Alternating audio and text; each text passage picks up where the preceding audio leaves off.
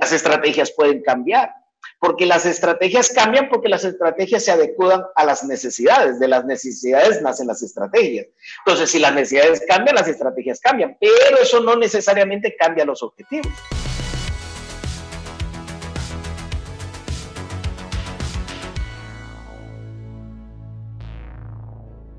Hey, bienvenidos a un episodio más del podcast Download, un espacio en el cual queremos proveer una dosis de ideas frescas que puedan inspirar a los líderes creativos que este tiempo demanda. Yo soy William Aplícano y bienvenidos a este tiempo. Hoy me encuentro con un buen amigo, un hombre que es un experto en liderazgo, ha sido pastor de jóvenes, ha sido también, ha trabajado en área de misiones, evangelismo, evangelismo personal y evangelismo masivo. Y yo sé que hoy nos va a traer un insight sumamente poderoso para la iglesia y los líderes de este tiempo. Byron Lechuga, ¿cómo te encuentras? Un placer, mi querido William. Encantado de acompañarte acá en este eh, tremendo tiempo del podcast. Eh, bueno, no lo pronuncio tan bien como tú, no, es una muy, muy contento, muy contento de poder compartir y pasar un tiempo, pues, aparte de pasarlo muy bien, también aprender juntos, ¿no? Yo conozco a Byron desde hace muchos años trabajando en misiones, trabajando con evangelismo masivo y, realmente que eh, ha sido un background muy similar. Yo empecé igual a, servir al Señor en esas funciones, traduciendo, haciendo de todo y, me, han me, me, ha encantado siempre el corazón de, de servicio que tienes. Cuéntanos un poco, ¿qué es lo que estás haciendo en este tiempo? Bueno, en este tiempo con, con el proyecto de eh, Mike Silva International, que es Festival por la Vida, eh, estamos ahora mismo, nuestro equipo en República Dominicana, porque estábamos preparando un gran proyecto para el mes de diciembre, obviamente por todo lo que está sucediendo hemos pospuesto la fecha, más el trabajo no se ha detenido, ni el trabajo se ha parado. Lo que hicimos más bien fue como un upgrade de lo que estábamos haciendo eh, creo que este ha sido un tiempo donde hubo que hacer una reingeniería, ¿verdad? De todo lo que se hacía. Y entonces, prácticamente, ¿qué estuvimos haciendo los meses primeros, los primeros tres meses a partir de marzo, cuando todo esto comenzó? Estuvimos trabajando, eh, empoderando muchas iglesias de Latinoamérica en la parte digital para que pudieran, número uno, seguir alcanzando a su comunidad, atendiendo y discipulando a la gente, pero también, que es la parte nuestra, siguiendo, llevando el mensaje de salvación para seguir ganando más personas. Que el hecho de que los templos físicos estuvieran cerrados no significaba que la iglesia estuviera cerrada. Definitivamente, y creo que el factor evangelístico ha venido realmente a cambiar. Yo platicaba con alguien que es director de las misiones a nivel de las asambleas de Dios y decía un comentario, hacía un comentario. Decía, realmente que el evangelista o el evangelismo hoy en día se ha venido también a ser no un, un predicador que va de iglesia en iglesia, sino un pastor asistente para la congregación local. Y realmente lo que yo veo, que lo que están haciendo con, con el ministerio de Mike Silva y el Festival por la Vida, al, al cancelarse o posponerse la fecha del evento como tal, realmente no se dijo, ah, bueno, no va a haber evento, pues entonces ahí queda. Entonces, sino que realmente veo el compromiso con la comunidad, con las iglesias en equiparles de una manera digital. He visto las conferencias. Háblanos un poco de esos eventos que han estado teniendo, conferencias digitales, ¿no? El Festival por la Vida ha sido de manera digital también.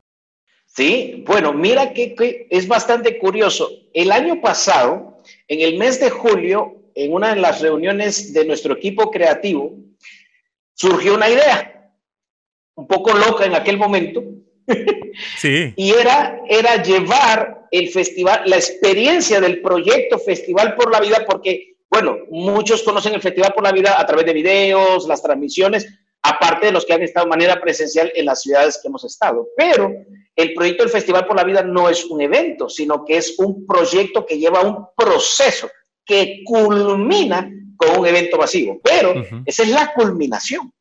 Entonces, el año pasado estuvimos hablando cómo llevar el alcance, el proceso y el mismo festival a la comunidad virtual. En aquel momento hablábamos de la comunidad virtual, porque la comunidad virtual el año pasado estuvo muy, muy, muy sacudida.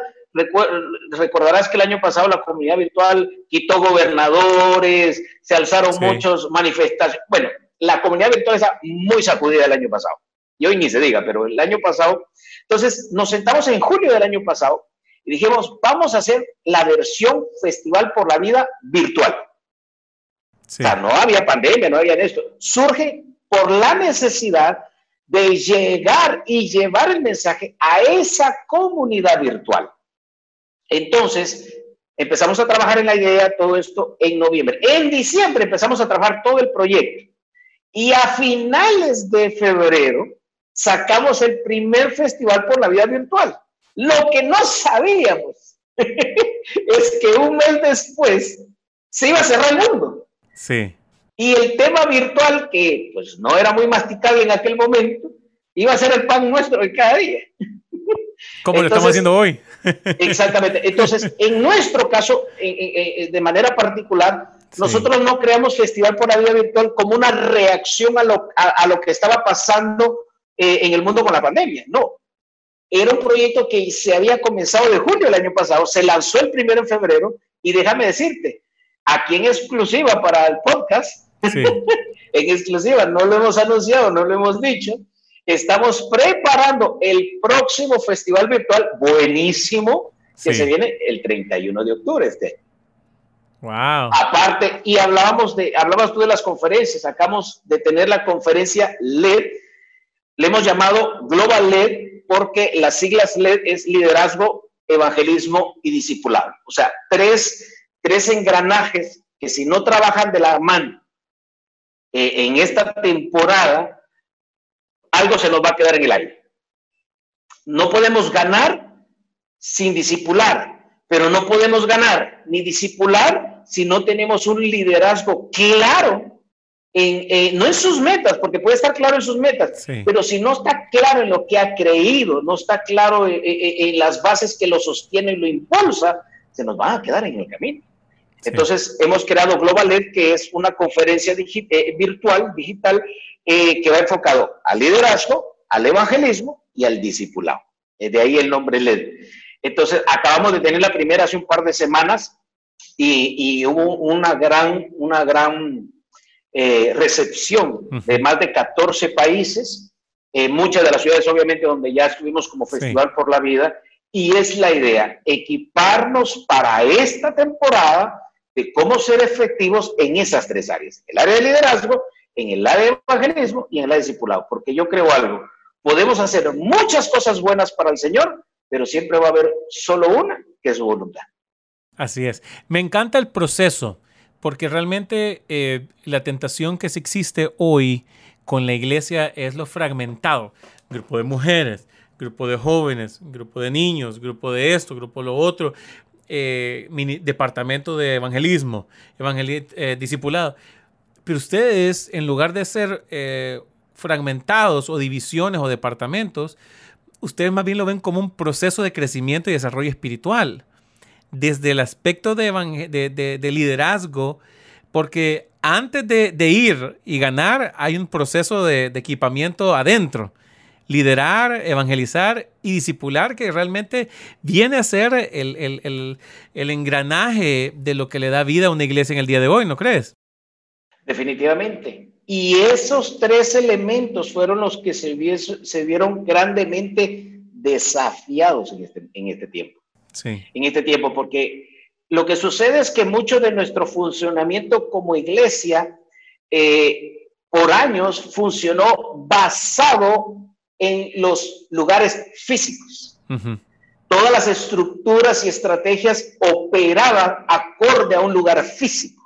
Sí. Pero pero si, si todo lo que hacíamos no hubiese estado sustentado acorde a lo, a lo que físicamente contábamos, sino conforme a los objetivos, yo creo que los objetivos no cambian. Las estrategias pueden cambiar, porque las estrategias cambian porque las estrategias se adecuan a las necesidades, de las necesidades nacen las estrategias. Entonces, si las necesidades cambian, las estrategias cambian, pero eso no necesariamente cambia los objetivos.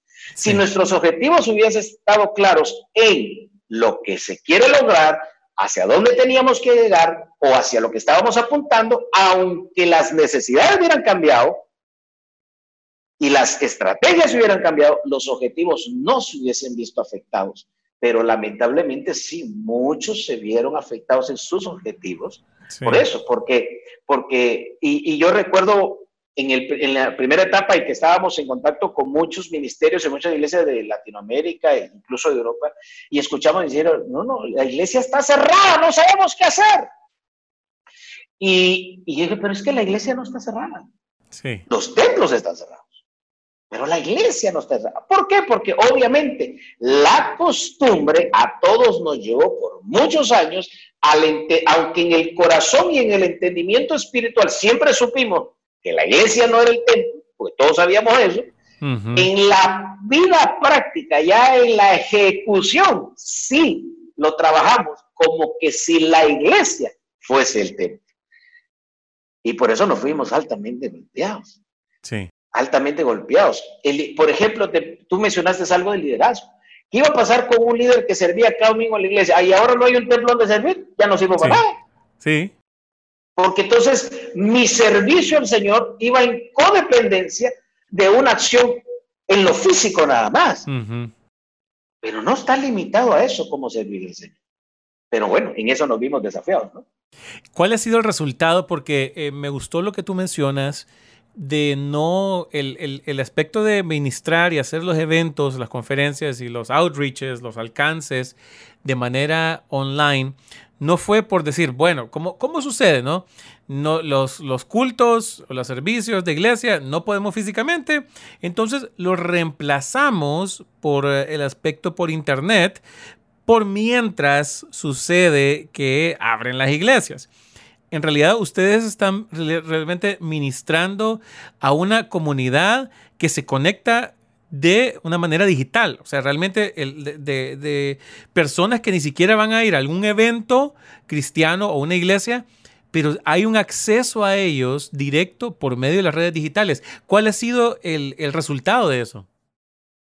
Mira, el resultado ha sido enorme, porque cometeríamos un grave error creer que, que eh, la proyección, el trabajo o la estrategia virtual que hagamos en esta temporada sea de manera temporal. Esto ya no puede ser temporal. Esto tiene que venirse a sumar. Hay dos cosas. No puede ser ni temporal ni puede venir a reemplazar.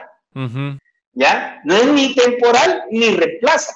Debe de venir a sumar a la estrategia de que como ministerios o como iglesia estemos llevando a cabo. ¿Por qué? Porque tenemos una comunidad virtual, pero tenemos también otra generación frontera, una generación que todavía no migra, todavía no migra a lo digital y probablemente no migrará. Claro. Y probablemente no migrará. Entonces, entonces tenemos, tenemos dos áreas, dos targets, por decirlo así, a los cuales tenemos que llegar por tanto, esto debe de sumar, no reemplazar en ningún momento, ¿no? Sí. Y no puede verse de manera temporal, porque si lo veo de manera temporal, voy a hacer algo para sustituir por un tiempo, pero entonces no va a ser un proyecto sostenible en el tiempo. Yo creo que nuestra era digital llegó para quedarse, llegó para quedarse, y, y, y, y si ya era fuerte antes de esto, ahora para mí no se hizo más fuerte, para mí se posicionó. Porque ya la parte, eh, eh, la comunidad virtual ya era fuerte antes de esto. Había cobrado mucha relevancia. Por ejemplo, yo te menciono un ejemplo rapidito. Hace unos años atrás, cerca de cinco años atrás, imagina, cinco años atrás, eh, el presidente de mi país prácticamente fue destituido. Bueno, él entregó el cargo porque no le quedó de otra, precisamente por una, una presión en lo físico, que fueron miles y miles en una marcha grandísima que se dio en Guatemala, pero toda fue promovida, organizada, movilizada de manera virtual. a través de la comunidad virtual. Sí. Un presidente, un vicepresidente depusieron el cargo. Todo a través de una previsión, a través de la comunidad virtual. Entonces, eso fue hace cinco años. Entonces, ya la, la, la comunidad virtual era muy fuerte antes de eso. Ahora para mí se terminó de posicionar. Entonces, si hablamos en lo físico, hemos sido, sido estrategas para llegar a autoridades, para llegar a ciudades, para llegar a comunidades con el Evangelio. Esta comunidad virtual tenemos que sumarla al listado de lugares a donde tenemos que llegar con el mensaje y con los objetivos a los cuales el, Señor nos ha llamado. Debe ser una comunidad a la cual debemos de sumar, porque esta comunidad se viene a sumar, no a reemplazar, viene a sumarse a, la, a las diferentes comunidades que ya estábamos llegando en lo físico porque esta comunidad ya está posicionada. Es una, y lo tremendo de esto, eh, mi querido William, es que esta comunidad no tiene frontera. Sí. No tiene migración. No tiene lengua. Alguien usó esta palabra. No es global, se volvió glocal. Porque donde quiera que estés le da sentido de pertenencia pero se acabaron las fronteras. Esta comunidad no tiene fronteras, no tiene límites. Y eso es lo que la ha hecho que ahora en este tiempo se posicione. Me encanta, la verdad, porque no se ve únicamente de decir, bueno, los que no puedan ir, véanlo por internet, como, como sucede normalmente, ¿no? Pero en realmente se trata de, de, de entender que hay personas que se están conectando, porque al final el, local, es decir, voy a ir a Dominicana, Honduras, Guatemala, donde sea, tiene que ver dónde está la gente. Y realmente ustedes han entendido que es un cambio de paradigma, especialmente a la hora que evangelizamos. O sea, mandamos un mensaje por Facebook diciendo, hey, este es el afiche, pero vengan al evento como tal, únicamente. Lo vemos como, como, como un espacio de encuentro, pero no, no un espacio de comunidad lo que ustedes están proponiendo y lo que están haciendo es realmente cómo podemos hacer comunidad digital y cómo se le puede ministrar a la gente de una manera digital. Y yo, yo estuve, estuve presente, literalmente me, encantó eso. Cuando hicieron el, Festival por la Vida, creo que, el, que el primero que hicieron fue eh, de manera digital, y fue en febrero, dijiste, ¿no? Sí, a finales de febrero. A finales de febrero yo estuve presente, me encantó lo que hicieron, realmente me pareció sumamente innovador, me gustó, especialmente porque mi background es de eventos, ¿no? siempre estamos haciendo eventos, eventos, eventos, eventos, y, vamos de evento en evento. Me gustó el cambio en el paradigma, no de decir ya no vamos a tener eventos físicos, sino realmente vamos a administrar, como decir, otro país. O sea, es literalmente otra cultura otro lenguaje, otra manera de comunicación, otra manera, y realmente me, ha fascinado. ¿Cómo han visto eh, de repente la, aceptación de las personas?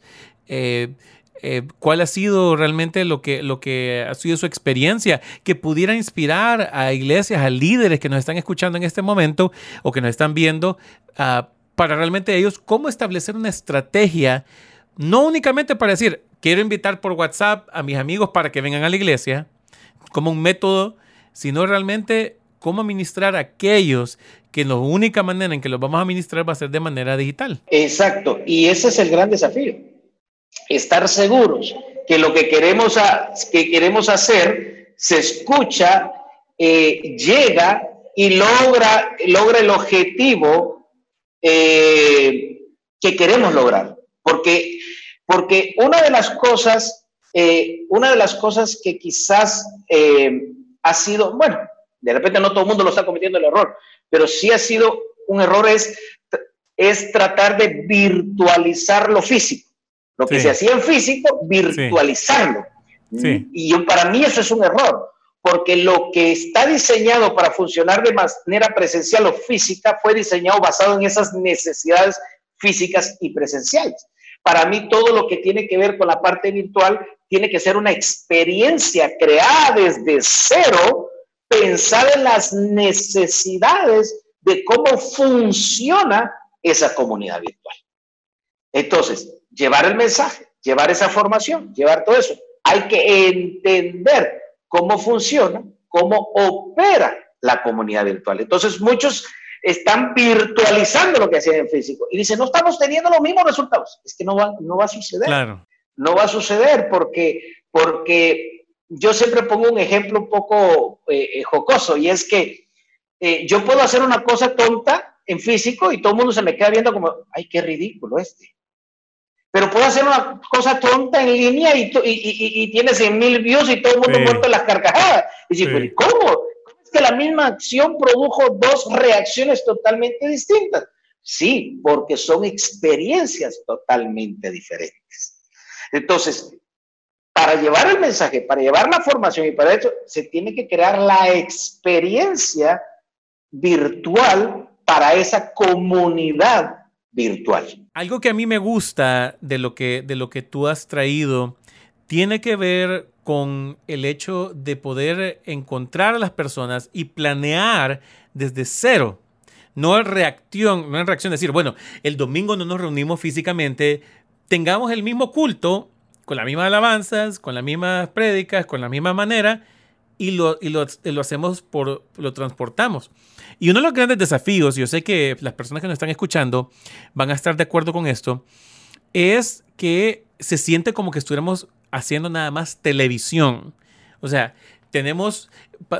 Y la experiencia de la iglesia es estar adorando y cantando, escucharnos. Eh, cuando tú predicas, la gente ah, dice amén o lo que sea, o, o, tiene una reacción, la gente pasa al frente. Y todo esto que se, que se ve en un dinamismo físico. Cuando lo vemos de manera digital, son cuartos fríos. ¿no? Estar predicando y tal vez la gente está siendo administrada, pero, pero, pero hay, una, hay una brecha demasiado grande y se vuelven, se vuelve un público y se vuelve un programa de televisión. Lo que me fijé y lo que vi y lo que me llamó mucho la atención del Festival de la Vida fue la continua interacción.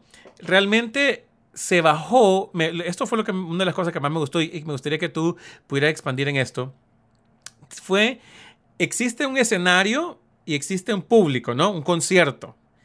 Lo que me gustó fue que todo el mundo se vino al mismo nivel. O sea, la experiencia de los que están al frente de la cámara y la experiencia de los que están frente al, móvil o al, eh, teléfono era, era, de cercanía. Cuéntanos un poco acerca de esa estrategia que les ha funcionado a ustedes que puede inspirar a líderes hoy.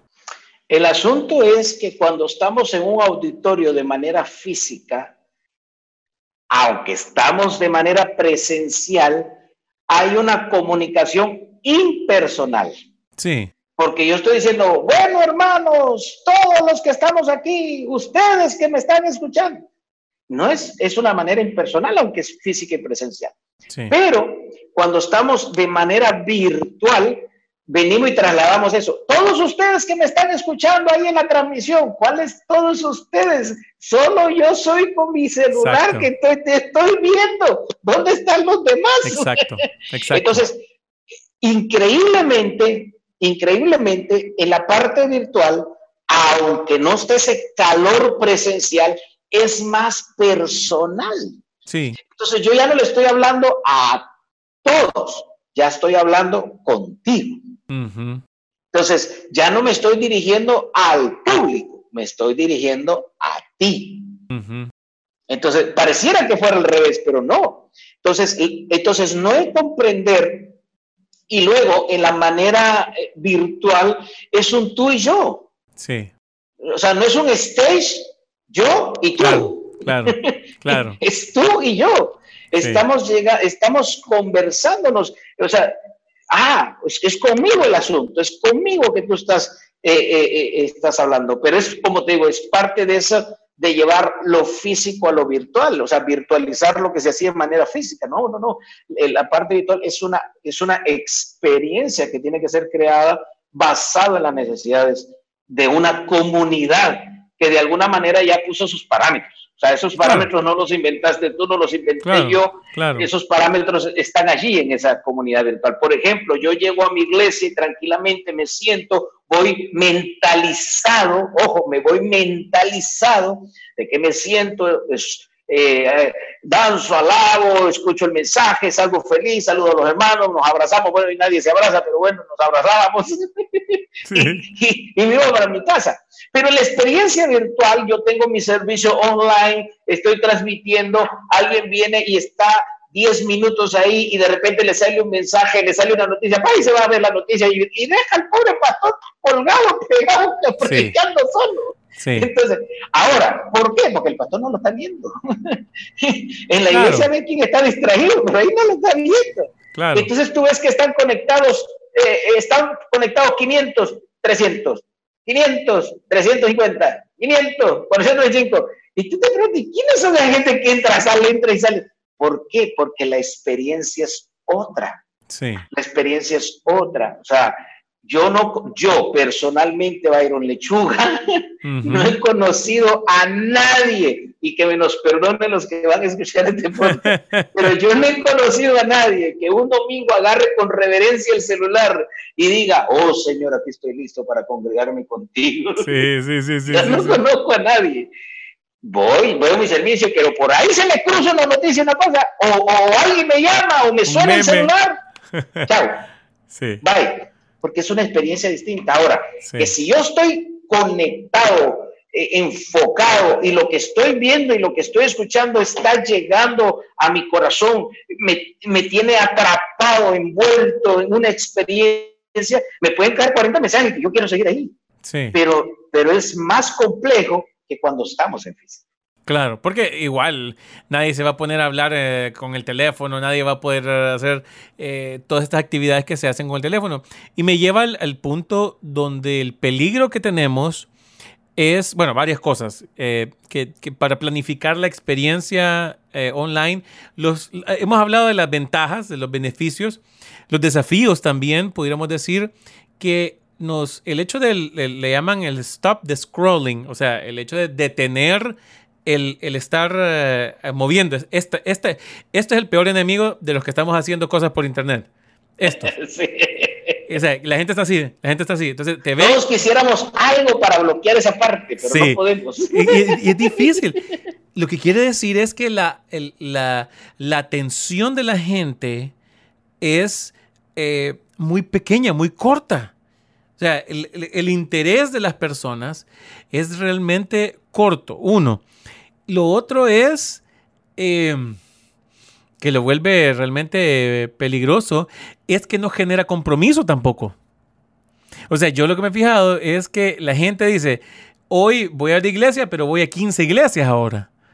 Porque cada domingo el congrego una distinta. Y entonces, ¿cómo generamos compromiso? ¿Qué, qué, consejos le pudieras dar a, especialmente nosotros que estamos haciendo cosas online? Eh, que yo sé que hay líderes, pastores, creativos, que están con estas preguntas también. ¿Qué les ha funcionado a ustedes? ¿O qué has visto? Sí, eso tiene que ver mucho con los objetivos. Si el objetivo es expandir el mensaje, lo podemos hacer a través de plataformas masivas. Yo hago un Facebook Live, un Instagram, incluso hasta el Twitter ahora transmite en vivo, eh, eh, un YouTube, pero es porque mi objetivo es que el mensaje llegue al mayor cantidad de personas, es alcance lo que estoy buscando yo. Ahora, si lo que estoy buscando es edificar, formar, disipular, consolidar y estar seguro que a la, a, la, a la gente, a los miembros de la iglesia está creciendo, esto no me sirve. Esto no me sirve para esa parte.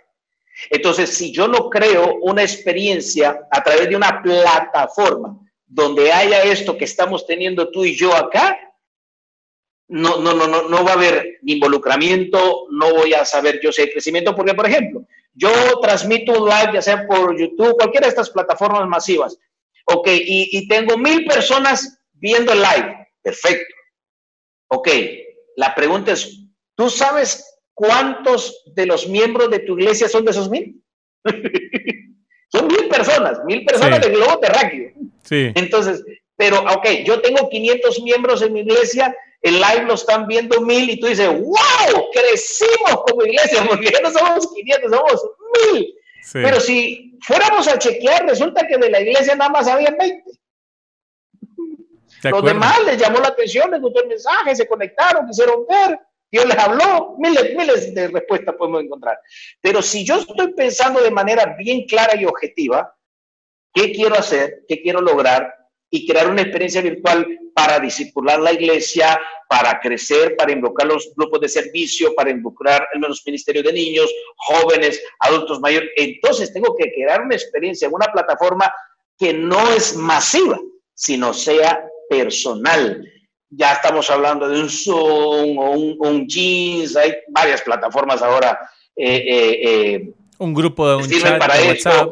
que creen la experiencia del feedback, ¿no? Que yo mando un mensaje, pero sé que viene de regreso, sé si está llegando, si hay preguntas, si hay respuestas. Entonces, eso si queremos de manera objetiva llegar a la gente, porque el otro es masivo, lo otro solo es alcance. Solo les alcance, el mensaje va a llegar, va a llegar, va a llegar, va a llegar, y no sabes a quién va a llegar, pero va a llegar.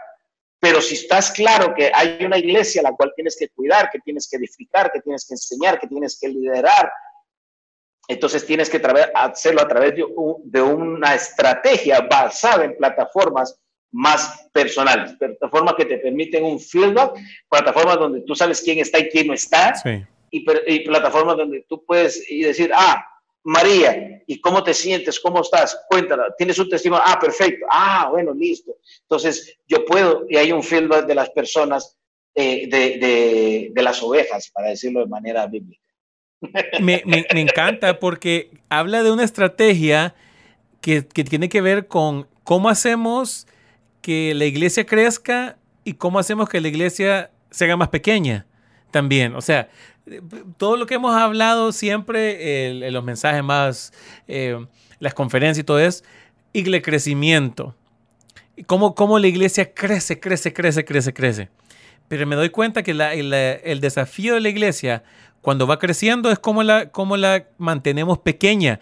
Cuando hablamos de pequeño es la gente que te saluda, eh, a las amistades que tú creas, eh, los, grupos de conexión, eh, las dos, tres personas con las que te sientas, con las que conversas, con las que hablas, las que te llaman por la semana. Esos son los grandes desafíos.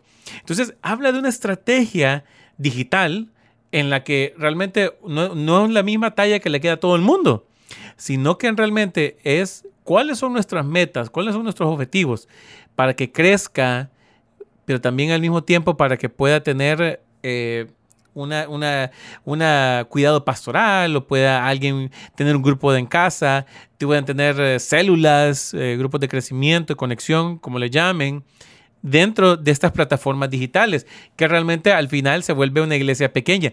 Dentro de la globalización, me gustó que lo que tú mencionabas, que es una iglesia local, ¿no? O sea, que es global, pero es local al mismo tiempo. Así es. Así es. Y no podemos perder de vista eso, ¿no? Es importante que el mensaje llegue, sí. pero también es importante que el mensaje dé fruto. Sí, así es. Porque entonces eh, la palabra nos habla que Jesús vino y dice que la palabra dice que Jesús vino a hacer la obra del Padre, él vino a hacer la voluntad del Padre. Entonces, obviamente sabemos que su voluntad era darle gloria, pero sabemos que la obra del Padre era ser discípulos. Sí. Entonces, no dejó un trabajo Jesús tuvo mucho alcance, pero mucho alcance. Sí. Miles y miles y miles, mucho alcance. Pero no por tener un alcance masivo, nunca perdió de vista la formación de aquellos que tenían que ser conformados como discípulos. Como Me discípulos. Entonces, eh, eh, es una temporada donde tenemos la oportunidad de tener un mayor alcance, pero también tenemos el desafío de mm. ser muy buenos estrategas para cuidar de la formación de los discípulos. Ahora, yo definí hace mucho tiempo atrás una manera muy sencilla que es la palabra estrategia. Entonces yo la definí con esta frase muy sencilla que es estrategia es lograr el fin evadiendo la confrontación. Todo lo que te lleve a una confrontación no es estratégico es lograr el fin que llevas evadiendo la confrontación. Ningún partido de fútbol, una jugada no sería estratégica si el contrincante te quita la pelota. La estrategia fue muy buena si el jugador que lleva la pelota pudo evitar la confrontación claro, menos con el oponente. Claro. Exacto. Entonces, yo he definido así: estrategia es lograr el fin evadiendo la confrontación. Entonces, quiero ser un buen estratega, debo ser alguien que identifica correctamente las necesidades. Ahora, ese es el otro grande problema. Cuando se, eh, se me fue la palabra esta, cuando queremos eh, las estrategias que hemos construido como iglesia, ah, ya ven, las queremos doctrinizar. Sí. Las estrategias no se doctrinizan, porque las estrategias tienen fecha de vencimiento. Definitivamente. Cuando una estrategia logra su objetivo. Cuando, cuando, perdón, cuando una estrategia caduca, cuando logró su objetivo. Por ejemplo, por ejemplo, hay una marca de bebida de soda que tiene muchísimos años, más de 125 años que todos la conocemos, que es horriblemente buena. Sí. Entonces, eh, entonces que tiene más de 125 años y, si vemos a lo largo de su historia, ellos han implementado tantas estrategias, pero sigue siendo, están vendiendo el mismísimo producto. Pero han cambiado tantas veces de estrategia. ¿Por qué? Pero eso no cambió el producto. Porque la estrategia se abocó a las necesidades de una temporada. Y si lo queremos ver de manera bíblica, cada estación, cada etapa tiene su alimento. Si vamos al, supermercado y vamos a la sección de bebés, vamos a ver comida para etapa 1, etapa 2, etapa 3. Y te lo cierro con esta frase. En la palabra dice que los israelitas comieron maná durante 40 años hasta que llegaron a Canaán. Ahora, obviamente, conocemos la historia, se aburrieron, quedaron hartos de maná, reclamaron, pelearon. ¿Por qué? Yo les doy la razón. Yo les doy la razón. Hay un montón que no les dan la razón, pero yo les doy la razón. A mí me dan sándwiches por 40 años y yo odiaría los sándwiches. Entonces yo les doy la razón. Ahora, ¿cuál fue el problema? Que se quejaran del maná. El problema es que convirtieron un alimento que era para una etapa de pocas semanas, lo convirtieron en un alimento para toda una vida. ¿Cuál es el problema? Cuando Dios te da una estrategia para una etapa y la convertimos para toda la vida. Este es el gran desafío que tenemos. Cómo muchas veces eh, nos limita el, gran enemigo de lo excelente es lo bueno. Y a veces lo que me ha medio funcionado, le soy fiel porque medio me ha traído hasta donde estoy. Pero para expandirnos al futuro, para expandirnos a algo nuevo, vamos a requerir de estrategias nuevas. Hay que repensar el mundo en el cual vivimos. Y yo sé que, mira, una de las cosas que a mí me preocupa mucho es el comentario que escucho la gente cuando dicen, ah, cuando regresemos a lo normal. Y digo yo, yo creo que ese normal que la gente está soñando, añorando, pensando, simplemente ya no existe. o sea, y entonces, imagínate, hemos estado capacitando gente y capacitamos personas hoy con, este, con, con los mensajes que decimos, ay hermano, cuando volvamos, cuando volvamos, los estamos capacitando para un mundo que ya no va a existir o que ya no existe. Entonces vamos a ser, simple y sencillamente, vamos a seguir siendo los extraterrestres que no sabemos qué lugar obtenemos o qué lugar tenemos en esta tierra. Yo creo que es muy importante. también tú eres podcaster. Bienvenido, yo sé que tú has empezado un proyecto también de, podcast. Cuéntanos un poquito acerca del podcast de la medianoche, o en, la medianoche se llama. A la medianoche. A la medianoche. Cuéntanos un poco acerca de este proyecto. Estamos, como dicen, babies en esa parte, pero estamos arrancando. No, pero muy buenos. Muy buenos, muy, muy buenos. Finalmente. Eh, eh, es un proyecto que estaba ahí en el, en el tintero desde hace mucho, pero todavía pues no se había dado el momento de llevarlo a cabo.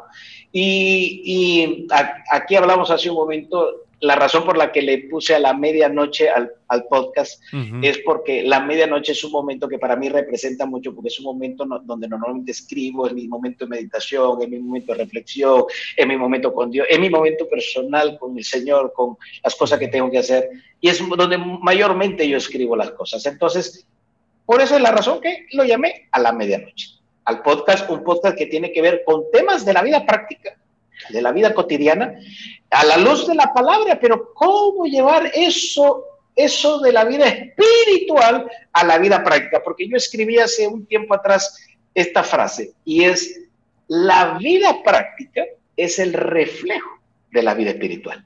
Nada que no se refleje en tu vida práctica, lo más seguro, tampoco está sucediendo en la vida espiritual. Entonces, ¿cómo hablar de todas estas cosas de la vida espiritual, pero aplicadas a la vida práctica? Entonces, de eso tiene que ver el podcast a la medianoche, pues que está en las diferentes plataformas eh, y se puede escuchar. Cada miércoles hay un nuevo episodio. Cada miércoles hay un nuevo episodio. Buenísimo. Buenísimo, buenísimo. Está en Spotify, en Apple Podcast. Apple eh. Podcast, en Spotify, en Anchor, está en, ah, en Google Podcast, en las diferentes plataformas. Buenísimo, buenísimo, me encanta, me encanta. Byron, como tú sabes, el, eh, las descargas, los downloads, tienen que ver con tiempo y tienen que ver con la, qué tan rápido son los movimientos, ¿no? Así que yo tengo una serie de preguntas que me gustaría realizarte que están conectadas con el tiempo. Así que, eh, que tal vez yo sé que no las has escuchado, eh, yo sé que tal vez serán distintas, pero es para conocernos y para que la gente te conozca un poco más. Así que la primera pregunta que te tengo es, dime un talento secreto que tienes. Un talento secreto. Creo que es el cantar, aunque no soy cantante. A ver, explícame eso. ¿Cómo es un talento, pero no sabes cantar? No, no, no. No soy cantante, ni me dedico a cantar. Pero es un talento que está ahí.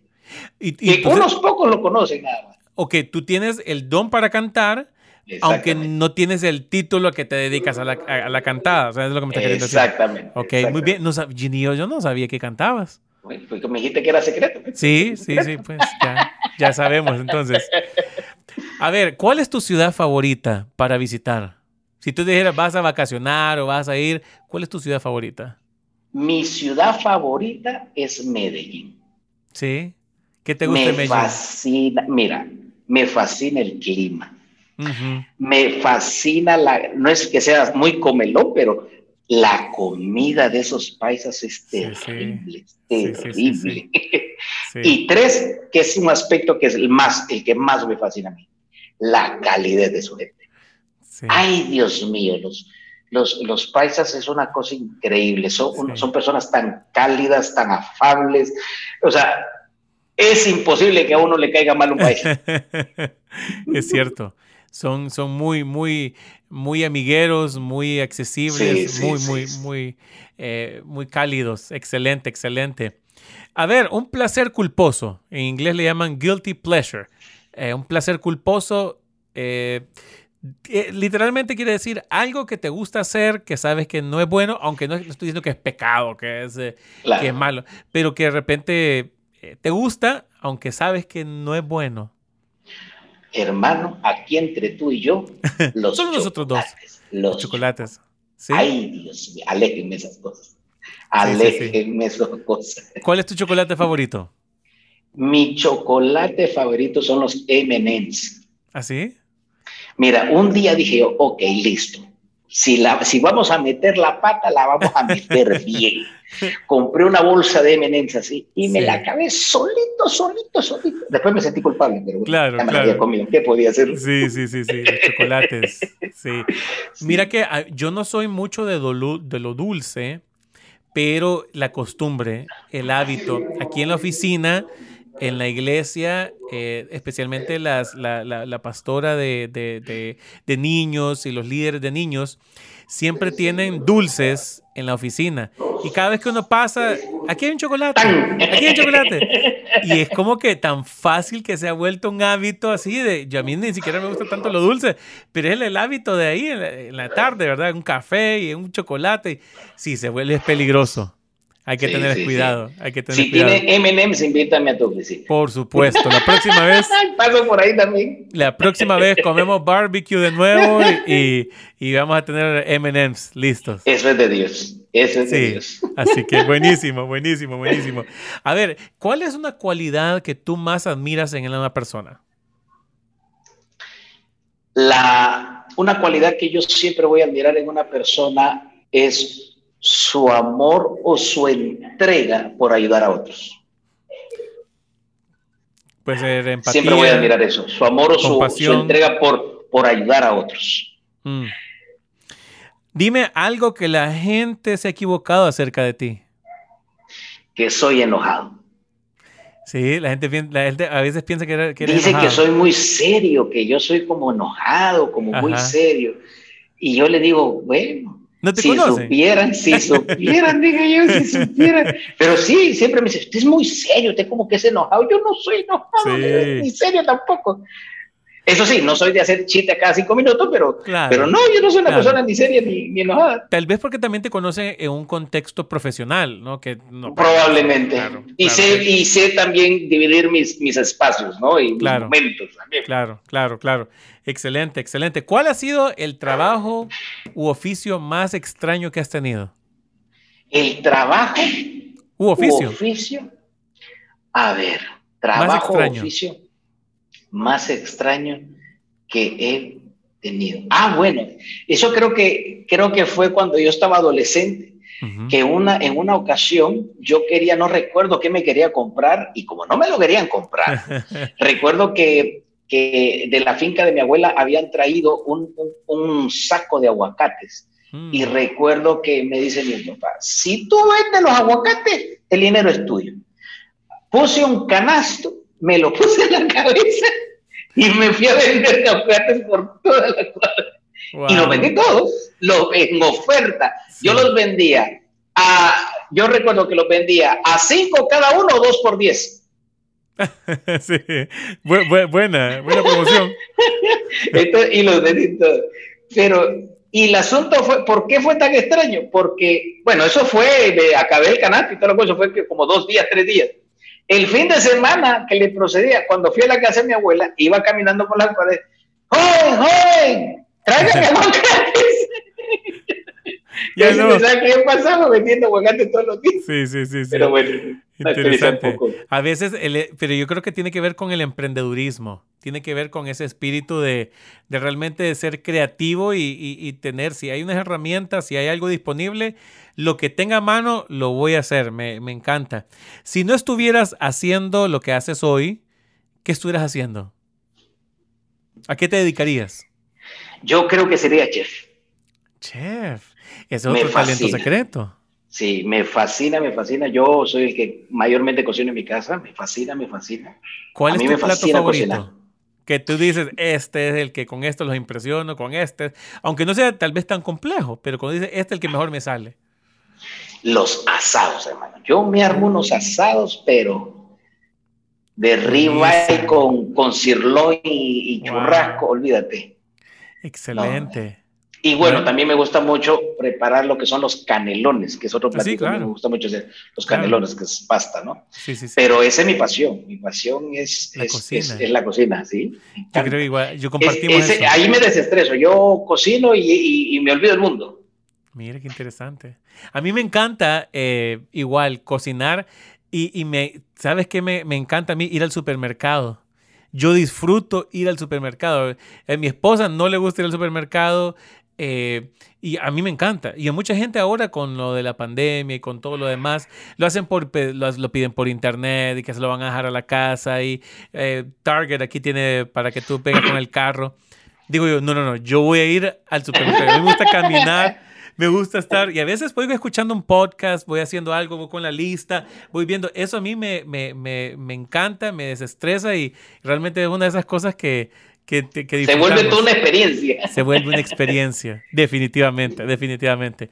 Pues, eh, Byron, te quiero agradecer por tu tiempo, por tu generosidad en poder estar compartiendo con nosotros y con todos los podescuchas y con todos los eh, también televidentes que están viendo por YouTube y por diferentes canales. Gracias a las radios que se han conectado también en diferentes países de Latinoamérica, las iglesias. Realmente que lo hacemos para traerle la honra y la gloria a Dios, pero lo hacemos también porque sabemos que si podemos poner un granito de arena, inspirarlos en medio de tantas malas noticias, en medio de tantas cosas, dificultades, si podemos ayudarles en algo, lo vamos a hacer de la mejor manera. Gracias a cada uno de ustedes. Y gracias también a Byron por habernos acompañado en este día. La gente, ¿cómo te puede encontrar en redes sociales? Bueno, estoy como Byron Lechuga o Pastor Byron Lechuga, también la página web Ahí están los podcasts, está el blog también. Sé que como Byron Lechuga, perfectamente. ByronLechuga.com. Pero Byron Lechuga con A, siempre digo esa parte. Byron, Lechuga. Byron Lechuga, ok. Sí, ByronLechuga.com y ahí está. Y en redes sociales, Facebook, Instagram y, eh, Twitter. Excelente. Pues te agradezco, Byron, por tu tiempo. Igual les pedimos a todos nuestros televidentes y podescuchas, denle suscribir, denle un 5 estrella de rating, que eso nos ayuda a que más personas puedan recibir este mensaje. Y nos vemos muy pronto en otro episodio. Bendiciones.